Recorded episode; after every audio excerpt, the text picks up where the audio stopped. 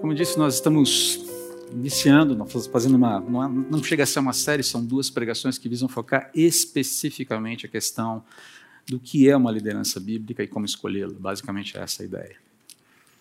Na verdade, a razão, principalmente a razão para que haja uma liderança numa igreja. E é muito importante, esse é um dos aspectos cruciais na vida de uma comunidade. Então, aqui eu peço licença para você que nos visita, que, que não que, que é frequentador da CB Moema, esse é um assunto importante para nós. Talvez você veja isso muito mais como uma, uma aula de escola bíblica dominical do que como uma pregação mas entenda que esse desafio está colocado, está posto a qualquer cristão, em qualquer comunidade, em qualquer realidade. Então, isso serve também para você na sua realidade, ok? Uh, quero começar contando uma historinha.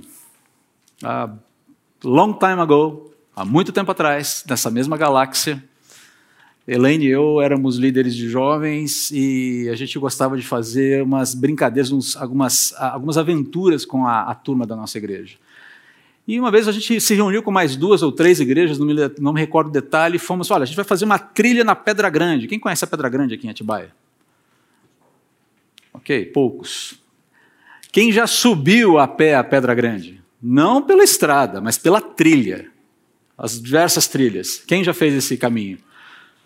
Caião, você sabe como é que funciona o negócio lá. Tenso, tenso. Bom, então, mas o que a gente fez é o seguinte: reunimos três juventudes de igrejas, Organizamos, chegamos lá bem cedinho, quase de madrugada, que a gente tinha que fazer o ataque. Né? Vamos falar agora de. Vou usar nomenclaturas técnicas agora. A gente tem que fazer o ataque né, da trilha, tá? Subida. Então organizamos o pessoal, dividimos em grupos ali de 10 pelotões de 10, a gente devia ter quase 100 pessoas ou mais, nem me lembro agora. Organizamos pelotões de 10, um líder para cada pelotão. Então a gente pegava aquele pessoal, aquela pessoa que tinha um pouco mais de preparo físico, um pouco mais de, de tarimba na coisa, de, né, de, de, de, gingado, que não ia, sabe, que ia incentivar, que ia, né, não ia ficar reclamando daquela, daquela subida, para poder organizar aquele time. E o que a gente fez foi o seguinte: mandamos um batedor na frente, ou seja, o cara que vai abrir a trilha, um rádio. Havia alguém também fechando a trilha ali, né, fazendo toda a parte de, de, de fechamento, ninguém podia ficar atrás dele. E eu ficava no meio, subindo e descendo, acompanhando os grupos. Mas a ideia é que todo mundo subisse organicamente, chegássemos basicamente juntos lá. Então tínhamos lá, né, separados ali, grupos de. Cada grupo separados 30, 40 metros um do outro para não haver aquela, aquele acúmulo de gente, né? Mas sempre fazendo esse, essa, essa, esse movimento. E a instrução para os líderes dos pelotões é o seguinte: fala, enquanto você sobe, se você percebe que a sua marcha é um pouco mais, digamos, intensa do que quem está à sua frente, você negocia sua passagem, mas numa boa. Né? Mas lembre-se, você pode avançar, você pode recuar, mas você não pode, não deve sair do grupo. Tudo bem? Joinha, combinado? Joinha. Começamos a trilha. O tempo passou, deu uma hora, uma hora e pouco. Estávamos nem na metade da trilha, a gente pegou uma trilha mais fácil, então ela mais longa. E daqui a pouco uh, o batedor me liga, passa um rádio, André, está na escuta? Está na escuta. É, fulana de tal, com o pelotão dela, acaba de passar por mim aqui acelerando o passo. Perguntei por que, que ela estava caminhando dessa forma. E ela disse que, eu falei, olha, é, o pessoal está muito lento, é, eu quero chegar logo lá em cima, eu quero aproveitar o dia lá em cima, quero curtir o visual, a turma não está rendendo, o meu grupo está rendendo, então eu vou na frente. Eu falei, eu achei melhor não estressar com ela e deixar ela passar. falei, cara, fica tranquilo, lá em cima a gente resolve o problema. Continuamos a subida dos outros grupos ali, naquela dinâmica que a gente tinha proposto.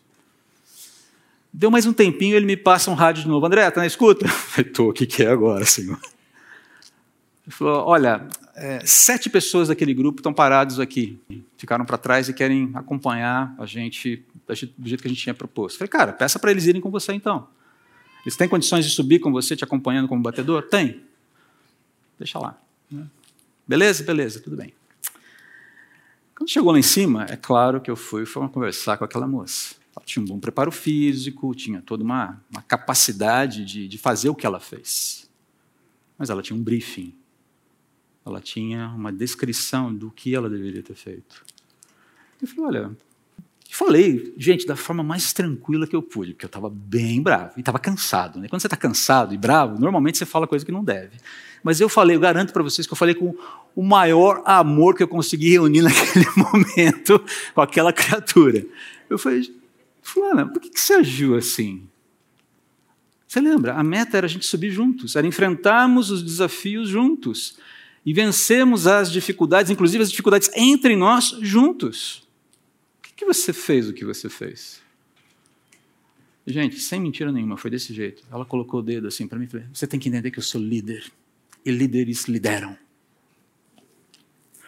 Eu tive que reunir aqueles 30% de amor que você não sabe onde está. Vem cá, amor, vem cá, amor, volta, volta.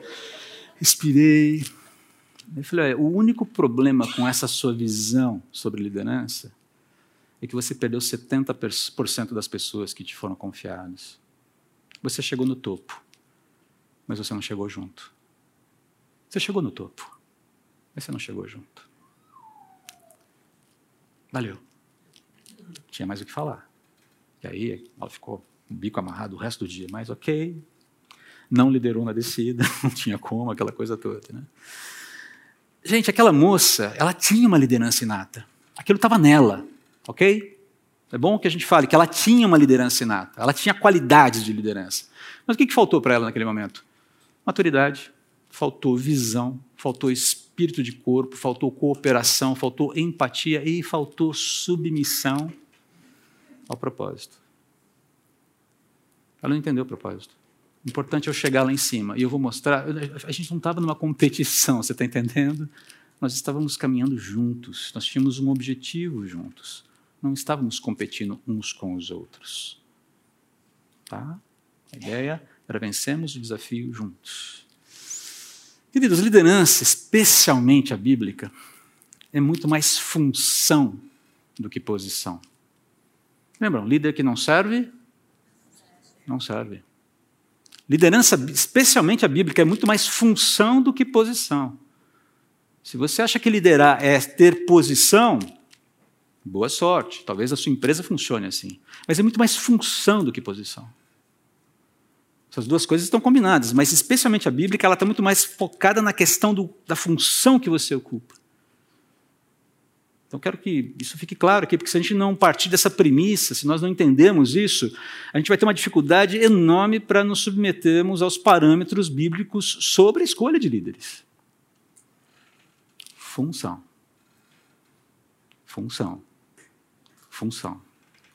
Ponha isso na cabeça, por favor. No filme Duna, o novo, não o antigo, existe uma fala que captura muito bem essa ideia de liderança que a gente quer passar aqui.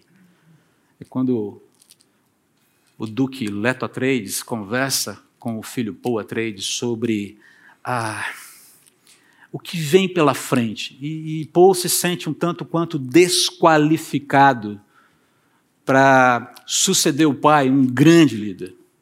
Um líder de tal magnitude que já ameaçava, inclusive, as aspirações do próprio imperador galáctico. Mas isso não importa, é mais um momento da minha nerdice aqui no culto. Você sabe que eu sempre venho com alguma nerdice para te perturbar, mas enfim. Mas ele fala isso. É uma frase que, para mim, é, o filme é excelente, mas vale o filme. Filho, um grande homem não procura liderar, ele é chamado para isso. E ele responde. Um grande homem não procura posição de liderança. Ele é chamado para a função de liderar. E ele responde a isso. Ah, a questão de fundo aqui para a gente, queridos, é que nós precisamos entender biblicamente quais são as razões para uma liderança existir. Por que, que ela existe? Para então a gente observar por quem e como essa liderança deve ser composta. E, no fim das contas, o que é um grande homem segundo a palavra de Deus? O que é um grande homem segundo a palavra de Deus? Posso lembrar daquela frase do Chesterton, né? que é um outro assunto, mas diz respeito também à, à, à nossa, à nossa realidade como seres humanos. Né? Não existe nada mais extraordinário do que um homem comum, com sua esposa comum e seus filhos comuns. O que é um grande homem aos olhos de Deus? O que é um grande ser humano aos olhos de Deus? Como se mede os feitos de grande. Bom, enfim. Então é isso que a gente vai ver hoje, na próxima semana, em 1 Timóteo e Tito. Mas eu quero aqui, lá venho eu com os meus mapas de novo, né? mas vamos lá. Então vamos relembrar um pouquinho aqui só o contexto da carta de 1 Timóteo, antes da gente ir direto ao ponto aqui. Né? 1 Timóteo é uma compilação de instruções do apóstolo Paulo sobre os cuidados a tomar com a igreja do Senhor Jesus. Basicamente é isso que 1 Timóteo, as pastorais, né, 2 Timóteo e Tito são. E a igreja aqui do contexto ah, ah, onde a carta, para onde a carta é enviada, a igreja de contexto, a carta é enviada para Timóteo, mas a igreja do contexto é a igreja de Éfeso. O ano aqui, muito, muito provavelmente o ano de 62, logo após a, a absolvição da primeira prisão de Paulo, quando ele escreve essa carta aqui para Timóteo. Paulo vai ser preso ali novamente no ano 67, em Roma, e vai ser decapitado, segundo a tradição cristã, no ano de 68, no ano seguinte. Né? Essa é a cronologia mais, mais aceita aí, é, dentro de uma hermenêutica histórico-gramatical literal. ok? Mas antes dessa carta, Paulo havia retornado a Éfeso. Então, só para você saber, Éfeso é o pontinho laranja para alguns, vermelho para outros, tá? Depende da sua da sua sensibilidade aí, que está aparecendo bem quase ali no meio do mapa. Tá? Antes dessa carta, Paulo havia já retornado a Éfeso com, com Timóteo, porque a igreja estava enfrentando duas grandes dificuldades. Depois de ter plantado a igreja, Paulo passou lá de novo. E a igreja vinha enfrentando duas grandes dificuldades. E quais eram essas grandes dificuldades? Distúrbios causados por mestres hereges. Gente que é chamada por Paulo, lá em Atos capítulo 20, quando ele passa por Mileto, indo para Jerusalém, ele se reúne de novo, numa outra ocasião, com os líderes de Éfeso, né? e ele está falando justamente sobre essas questões que, é, que são tratadas ali em 1 Timóteo. Ele fala: olha, portanto, cuidem de si mesmos e do rebanho sobre o qual o Espírito Santo os colocou como bispos, a fim de pastorearem sua igreja. Ele está falando do presbitério. Ele está falando para os presbíteros da igreja de Éfeso. Os problemas a gente vai mostrar daqui a pouquinho. Mas o primeiro ponto aqui, esses líderes hereges sobre os quais ele está falando. Sei que depois da minha partida surgirão em seu meio falsos mestres, lobos ferozes. O que um lobo faz com uma ovelha mesmo? Devora.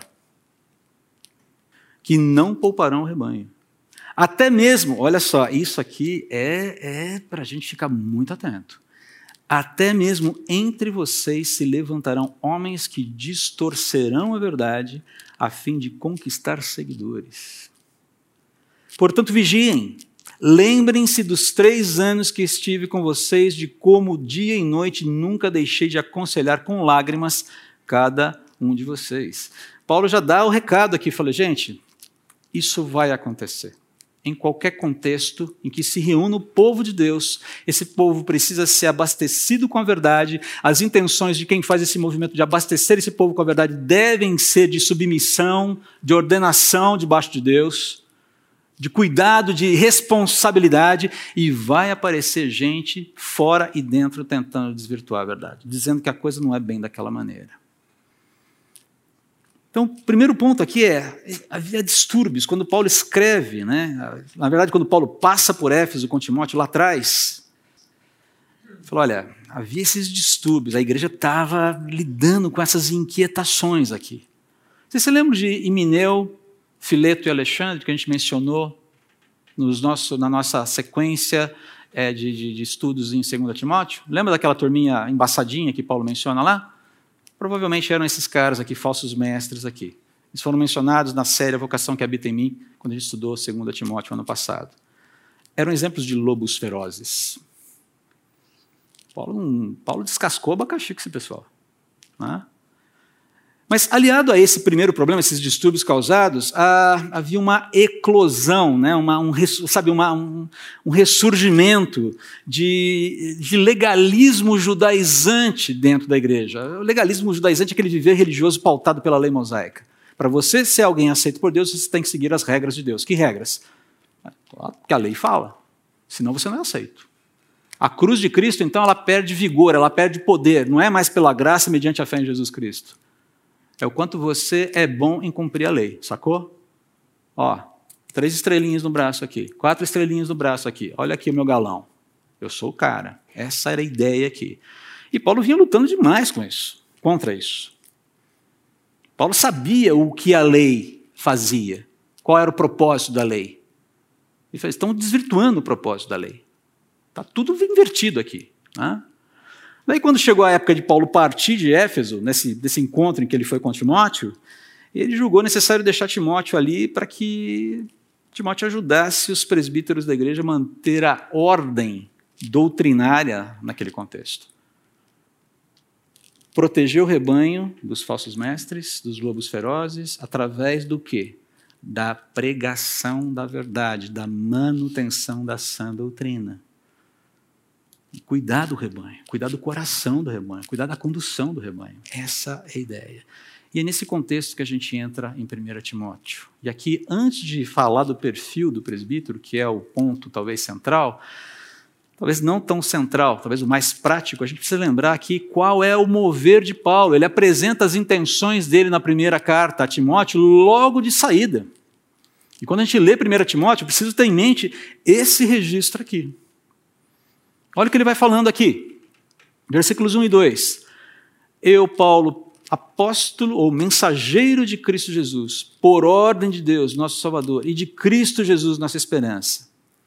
Eu sou um comissionado do próprio Deus. Eu tenho uma responsabilidade. Eu tenho uma. Eu não posso fugir da missão que me foi colocada.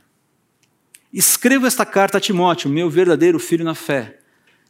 Olha que legal isso que ele vai falar agora. Que Deus, o Pai, e Cristo Jesus, nosso Senhor, lhe deem graça, misericórdia e paz. E aqui, basicamente, ele fundamenta a relação, a nova relação do homem com Deus a partir do Evangelho.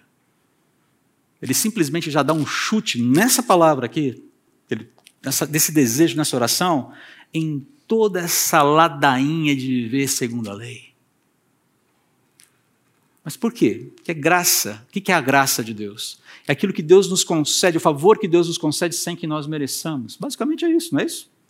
Graça é favor e merecido. Graça é favor que Deus nos concede sem que a gente mereça absolutamente nada. O que é misericórdia? É um pouco o contrário disso. É Deus não nos dando aquilo que nós mereceríamos. Misericórdia é isso. Tem misericórdia. Misericórdia do quê? Não faça comigo aquilo que eu mereço que você, deve, que você é, pode fazer comigo. Me poupe, por favor. Graça, conceder o que não mereço. Misericórdia, não conceder o que eu mereço. E paz, que é aquilo que a gente mais deseja na vida. Fala a verdade. É o bem de consumo que a gente mais deseja na vida. Um dos que a gente mais deseja na vida por assim dizer. E ele continua aqui, olha que interessante no versículo 3. Quando parti para a Macedônia, pedi. Então lembre-se, Paulo faz, faz um recuo, né? ele sai da, da, ele sai de Éfeso e volta para Macedônia. Mas esse, esse movimento geográfico agora não é tão importante entender. Quando parti para Macedônia, pedi a você que ficasse em Éfeso e advertisse. Advertir tem no sentido de chamar a atenção, tem educar, orientar, ensinar, corrigir, enfim, todo esse escopo está nesse verbo aqui.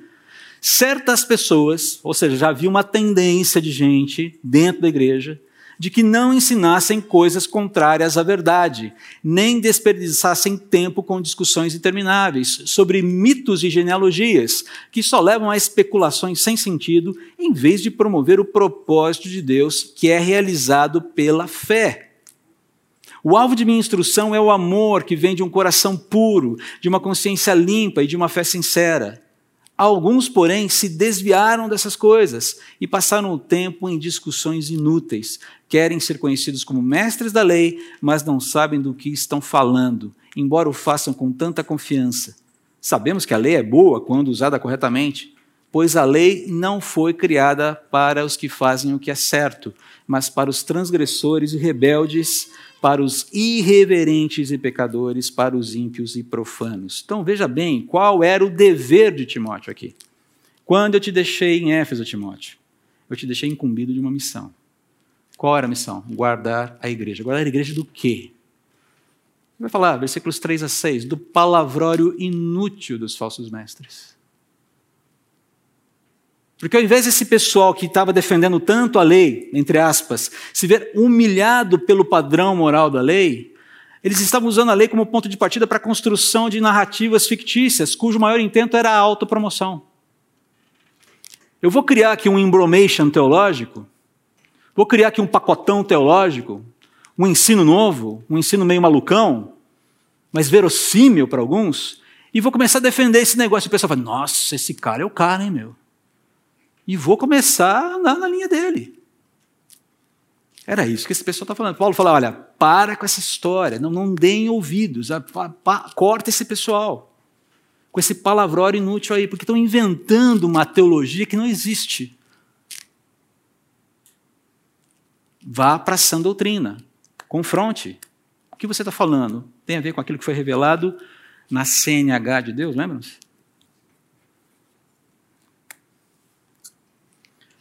Também para livrar a igreja da pose dos falsos mestres. Porque aquela história é pose, né? O versículo 7 que fala isso, né? Olha, querem ser conhecidos como mestres da lei, mas não sabem do que estão falando, embora o façam com tanta confiança. Gente, o que, que esse pessoal aqui, o que, que esses falsos mestres queriam dentro da igreja? Vamos lá. Posição. Posição. Posição o quê? Celebridade. Essa turma hoje provavelmente iria bombar no Instagram, iria bombar, bombar nas redes sociais, fazendo selfie o tempo todo, falando: olha só, aqui estou ministrando na igreja de Éfeso, uhul! Posts um atrás do outro. Olha o que o pastor diz sobre isso. Olha só. Ah! E bombando. Pá, pá, pá, pá, pá, likes, likes, likes, coraçãozinho subindo. Pela graça de Deus, a internet ainda não existia. Mas você pode ter certeza que o que aconteceu lá continua acontecendo hoje, com mais difusão, por assim dizer. Qual era o dever? Guarda o povo de Deus, baseado na palavra de Deus, não baseado nos seus achismos, não baseado no seu, nos seus afetos. Tem os seus afetos corrigidos e a sua missão é guardar o povo de Deus na verdade. Você não está guardando o povo de Deus para você. Timóteo, Éfeso não é teu feudo. Essa igreja pertence ao Senhor Jesus. Guarde-a para o Senhor da igreja. Com base na verdade. Essa era a missão aqui. Do palavrão inútil, da pose, mas também do mau emprego. Então, como a gente já falou, que eles faziam da lei mosaica, impondo uma religiosidade legalista. Paulo vai falar: olha, a lei é boa por natureza e tem uma finalidade apropriada. Ela não pode ser aplicada fora da sua finalidade. Qual é a finalidade da lei, no fim das contas? Se ela é boa, por que eu não posso seguir? Não, ela é boa porque ela mostra, ela revela ao homem que ele só pode ser justificado pelos, pelos méritos do próprio Deus, pelos méritos de, de Cristo. A lei, a função da lei é mostrar para mim e para você, falar, você não dá conta. Ok? Mas tem alguém que dá. Havia essa distorção aqui. Então a lei aqui, como regra de vida, ela não é imposta sobre os justos, aqueles que confiaram no favor de Deus mediante a fé na obra redentora de Jesus Cristo. Então veja bem, essa é a missão de uma liderança. Guardar a igreja para o Senhor da igreja, com base na verdade revelada pelo Senhor da igreja. Não trabalho para construir um rebanho para mim. Eu sou um funcionário eu sou um empregado do Senhor da obra, do dono do rebanho. Os líderes são pessoas que cuidam do rebanho que não é deles. E, prestarão contas desse rebanho para o Senhor do rebanho um dia. Então, note aqui que a abordagem de Paulo tem um foco muito nítido: defender a igreja contra falsos mestres, maus pastores, maus líderes e maus ensinos. Esse é o escopo de 1 Timóteo. E por que isso, queridos? Porque o mau ensino distorce o nosso conhecimento sobre Deus. E conhecimento, como a gente falou semana passada, diz respeito a intelecto. Eu conheço intelectualmente. Eu me abasteço com informações que constroem, que me ajudam na construção de uma percepção sobre quem Deus é. Mas essa percepção age na minha vida ela movimenta o meu ser, ela me desafia a mudanças de pensamento, de atos. Conhecimento intelectual, conhecimento relacional, conhecimento intelectivo, conhecimento relacional. E, consequentemente, se, se, se um mau ensino distorce o nosso conhecimento sobre Deus, vai distorcer o nosso conhecimento sobre nós mesmos, o nosso conhecimento sobre o próximo, o nosso conhecimento sobre a realidade e o que significa ser igreja. Vai distorcer. Lembra-se da pergunta que a gente fez na reflexão do domingo passado? Qual é a maior vocação do ser humano? A resposta é conhecer a Deus.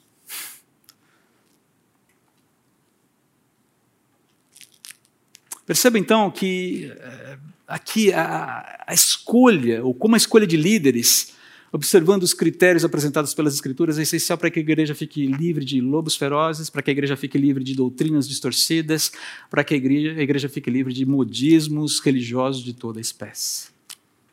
Essa é a função de uma liderança. Muito bem, crendo que esse ponto aqui apresentado por Paulo está bastante claro, Quais são os critérios, então, que 1 Timóteo apresenta para a escolha de um líder bíblico? Alguém que vai cumprir essa função, essa missão. Aparece lá no capítulo 3, nos versículos 1 a 7. Permitam-me ler com vocês e a partir do momento em que nós vamos lendo, eu vou comentando. E aqui não há muito o que explicar. É apenas olhar, checar e ver quais, quais são as características aqui. Olha só como Paulo começa a falar sobre essa questão da liderança, dessa, desse interesse em cuidar do povo de Deus. Esta é uma afirmação digna de confiança. Se alguém deseja ser bispo, deseja uma tarefa honrosa. Deixe-me explicar a palavra bispo. Na cabeça de muita gente, bispo é quase que um, um, a antessala do céu. Né? Então você tem ali o, o pastor, você tem o reverendo, você tem blá, blá, blá, bispo. Né? Nas escrituras, esses termos são intercambiáveis. Pastor, bispo e presbítero são termos intercambiáveis, dizem respeito à mesma função. A gente é que gosta de fazer uma certa classificação que a Bíblia não faz. Ok?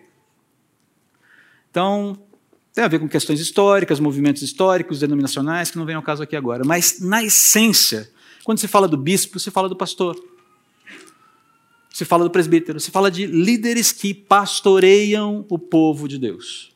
Ok? Perfeito? Alguns de forma integral, tempo integral, outros não, mas essa disposição. Pessoas que querem cuidar para Deus do seu rebanho e que são chamados para isso. Portanto, o bispo, pastor, presbítero, deve ter uma vida irrepreensível a ideia aqui de repreensibilidade, a gente já falou sobre isso, né? sem falhas não tratadas de caráter e conduta. Não é alguém que nunca vai falhar, por favor. Todos nós pecamos de diversas formas. Mas é alguém que, uma vez que entendeu que falhou, no momento em que a, a mente dele se deu conta, cara, é, o Espírito falou: olha, tem um probleminha aqui. Ele vai lá e trata. Naquilo que depende dele, ele vai tentar tratar. Ele vai procurar resolver. Talvez ele até nem tenha sucesso no que diz respeito à solução final, mas a disposição de tratar está lá. Ele vai lá e trata. Ele não fica armazenando dentro do coração, dentro de si mesmo, coisas não tratadas.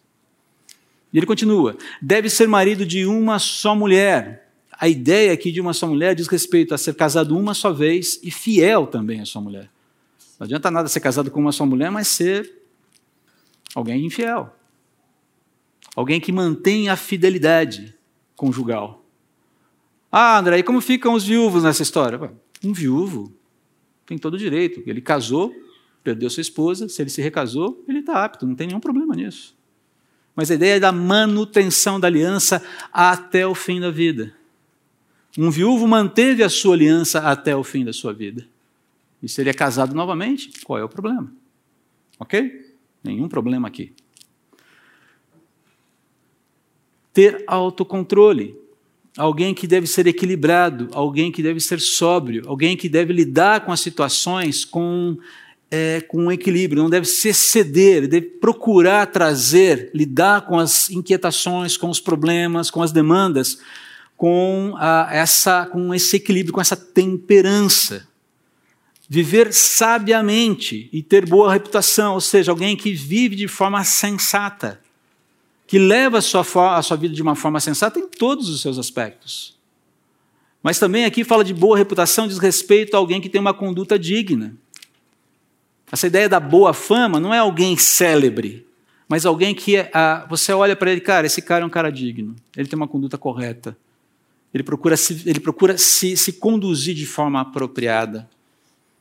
Reconhecidamente é uma pessoa que tem dignidade, porque se conduz de forma apropriada, porque teme a Deus. Não é pessoa inconveniente, não é uma pessoa inadequada, uma pessoa digna, que tem um viver digno.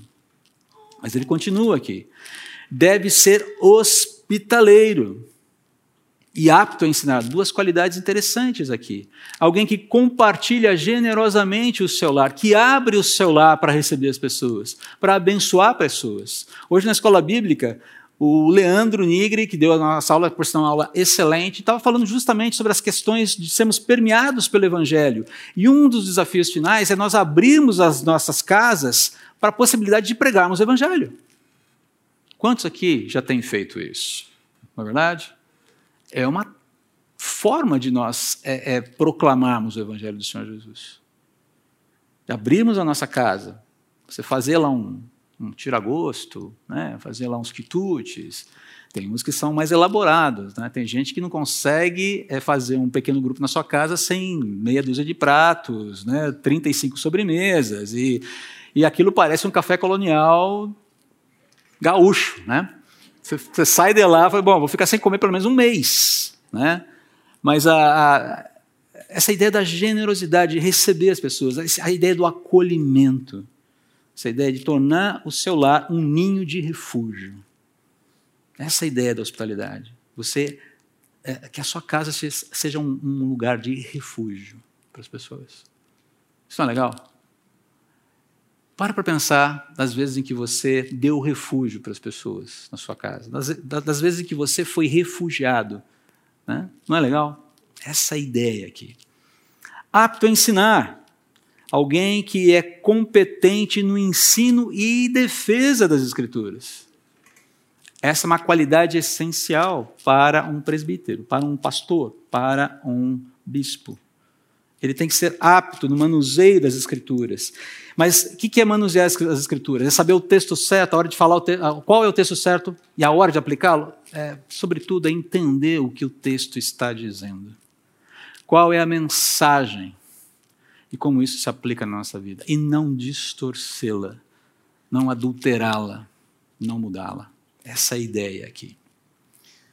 Não deve beber vinho em excesso. E a questão aqui não é só com a bebida, né? A pessoa não deve ser dominada por qualquer tipo de vício. E algumas pessoas já fazem, tá vendo? Não pode beber vinho. Não pode beber nada. Não é isso. E aqui, tome cuidado, eu não estou fazendo recomendação para que você saia daqui e vá beber. Estou dizendo para você o seguinte, que até mesmo beber com moderação, ok, nossa, vai ter gente jogando pedra na internet, aí tá, metade da igreja não, não mas é, é, o que o texto está falando. Não deve beber em excesso, não deve ser ceder, não deve ser escravizado por nenhum tipo de vício. Paulo usa a bebida aqui porque era o mais comum, mas pode ser qualquer outra coisa. Aí não quer dizer, André, que eu posso fumar um cigarrinho de vez em quando? Querido, aí é com você, entre você e Deus. Entre você e Deus. Você sabe é, o que fazer com o seu corpo. E você tem responsabilidade sobre o seu corpo. Eu não vou arbitrar sobre o seu cigarro. Ok? Porque até nisso a gente tem que se meter às vezes. Eu posso. Consulte a sua consciência. Isso faz bem para você? Porque eu sei que algumas coisas não fazem bem em nenhuma dose.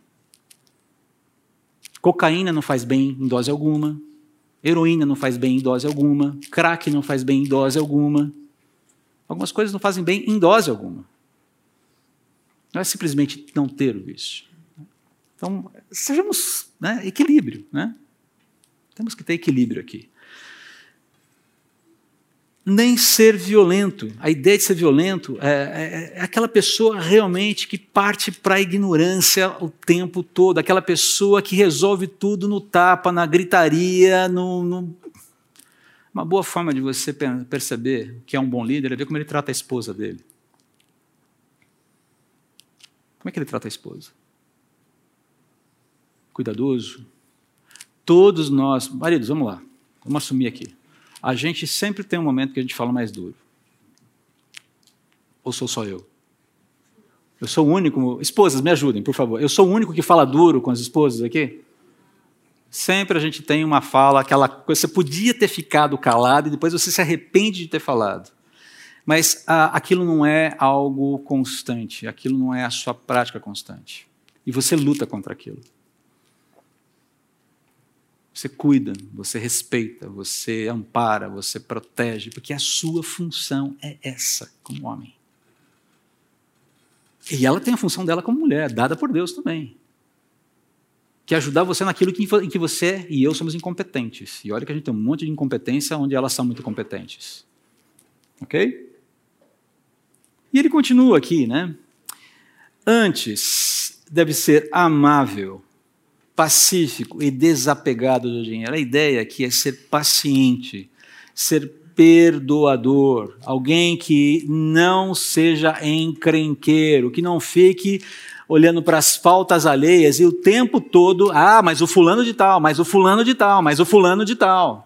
Que fique suscitando, né, trazendo à tona os problemas que já deveriam ter sido tratados. Tem gente que gosta de encrencar com o outro e que guarda coleções. Né? Você faz uma lista negra, né?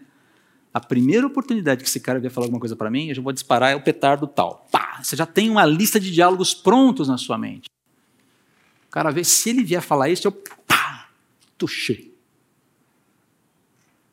Ganha o diálogo, ganha a discussão, perde o coração da pessoa. E o coração já está indo, sabe-se lá para onde também. Então perceba aqui, né, a, amável, pacífico, alguém que procura fazer a paz, alguém que procura conciliar naquilo que lhe compete, aquilo que está ao seu alcance, sempre que possível. Queridos, eu sei, às vezes não dá. Às vezes a gente encontra limites. Mas enquanto esse limite não chegar, e esse limite é muito mais além do que a gente pode imaginar, você vai tentar. Naquilo que depender de você, você vai tentar. E ele continua aqui: deve liderar bem a própria família e ter filhos que o respeitem e lhe obedeçam. Ah, faltou desapegado ao dinheiro, né? Alguém que não é dominado pela ganância. Veja bem, não se trata do quanto o sujeito tem no bolso, mas o quanto o bolso domina o seu coração. Que pode ser alguém com pouca grana, mas com o coração absolutamente dominado por qualquer tipo de valor, qualquer, qualquer quantia de valor independentemente do tamanho do bolso, é alguém que não é dominado pelo bolso. E que entende que o seu papel no reino é, em grande parte, abastecer o reino de Deus com recursos para que outras pessoas sejam abençoadas. Independentemente do quanto ele tem. Questão aí de, de quantidade não é o que importa aqui. Tá? E aí sim, versículo 4, deve liderar bem a própria família e ter filhos que o respeitem e lhe obedeçam. E eu sei que o nosso horário está indo longe, mas eu preciso terminar isso aqui. Tá? Ele exerce autoridade adequadamente no lar, alguém que governa bem a sua casa, que pastoreia a sua esposa, que pastoreia os seus filhos, que cumpre a sua função dada por Deus lá no mandato cultural. E ele vai continuar aqui. Pois se um homem não é capaz de liderar a própria família, como poderá cuidar da igreja de Deus? É uma questão lógica se ele não pastoreia a sua casa, se ele não se ocupa de cuidar da sua família, da sua esposa e dos seus filhos, como é que ele vai fazer com a igreja? Não funciona assim. Uma outra recomendação: não deve ser recém-convertido. Ah, acho que eu não coloquei o ponto aqui. Ah, não. Item, item 14, maduro, está pequenininho aqui para mim. Não deve ser recém-convertido, pois poderia se tornar orgulhoso e o diabo o faria cair tem que ser alguém maduro o suficiente na caminhada cristã para que não se deixe capturar pelo orgulho. Todos nós lidamos com vaidade, ok? Todos nós lidamos com a, a esse bichinho da proeminência que tenta beliscar a gente o tempo todo. E a maturidade vem no sentido de fazer a gente lidar com isso diante de Deus da forma correta. Eu preciso lidar, eu tenho que cuidar do meu coração para não escorregar aqui. Além disso, os que são de fora devem falar bem dele, para que não seja desacreditado e caia na armadilha do diabo. não causar vexame ao nome de Cristo. E essa é uma das, horas, uma das áreas que mais a gente tem visto isso acontecer. E não, não, não leve somente para aquelas figuras mais caricatas do evangelicalismo, não. Recentemente teve uma pregação aqui, o exemplo do Rabi Zacarias, que para mim era um referencial de homem, um referencial de apologeta, um referencial de pensador cristão, e que demonstrou ter uma vida absolutamente errática nos bastidores. Vexame. Vexame. E retomando um pouquinho aqui, a, capítulo 1, versículo 7. Não egocêntrico, alguém que luta com, contra o seu ego. É somente tudo isso. Somente tudo isso. E a gente não chegou em Tito ainda. Então perceba, não se escolhe um pastor, bispo, um presbítero por afinidades pessoais. Gosto do cara. Gosto do jeitão dele. É da minha turma. Da minha turma lá, da, a gente sai para jogar bola, fazer churrasco, para viajar juntos. Gosto dele. Não é por isso. Ah, é da minha família. Preciso manter a tradição familiar de ter alguém na liderança da igreja. Isso acontece muito. Estou dizendo que acontece na CB Manhã, mas você vê isso acontecendo por aí. Você não escolhe alguém pela competência profissional, você não conhece alguém, você não, não, não, escolhe um presbítero pelo brilhantismo intelectual dele, pela eventual eloquência que ele tem, se fala bem, se prega bem, é, pela boa aparência, nem pelo carisma. Porque carisma sem caráter é um negócio bem complicado. Nossa, ele é carismático, né? Tão gostoso vê-lo ali. Tem caráter? Segue a vida. Está dentro daquele escopo? Segue a vida. Mas carisma sem caráter, melhor, melhor não. Queridos, no, no frigir dos ovos aqui, nós escolhemos pessoas que já servem a Cristo. Quando a gente vai fazer essa escolha, a gente escolhe quem já está servindo. Como? Cuidando do seu próprio conhecimento de Deus, sendo zeloso nisso, pastoreando suas famílias, pastoreando a sua casa, vivendo corretamente na sociedade, servindo o povo de Deus com as competências, especialmente aqui no caso no ensino, que é necessário, está dentro do escopo que Paulo definiu. Os critérios apontados por Paulo, no fim das contas, apenas atestam o que já ocorre na prática. Apenas atestam o que já está acontecendo na prática, apenas uma identificação. Esses são os grandes homens, segundo as Escrituras.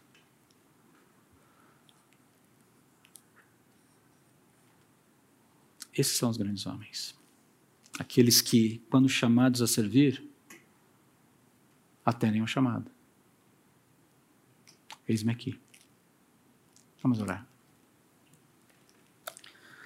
Senhor, eu quero te agradecer porque a tua palavra não deixa dúvidas sobre os encaminhamentos do Senhor para a tua igreja.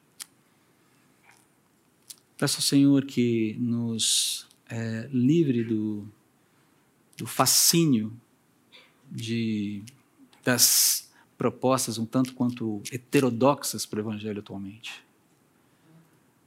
Mas não porque queremos ser uma igreja tradicional zona, não queremos ser verdadeiros, queremos é, refletir aquilo que a palavra, que a tua palavra nos fala.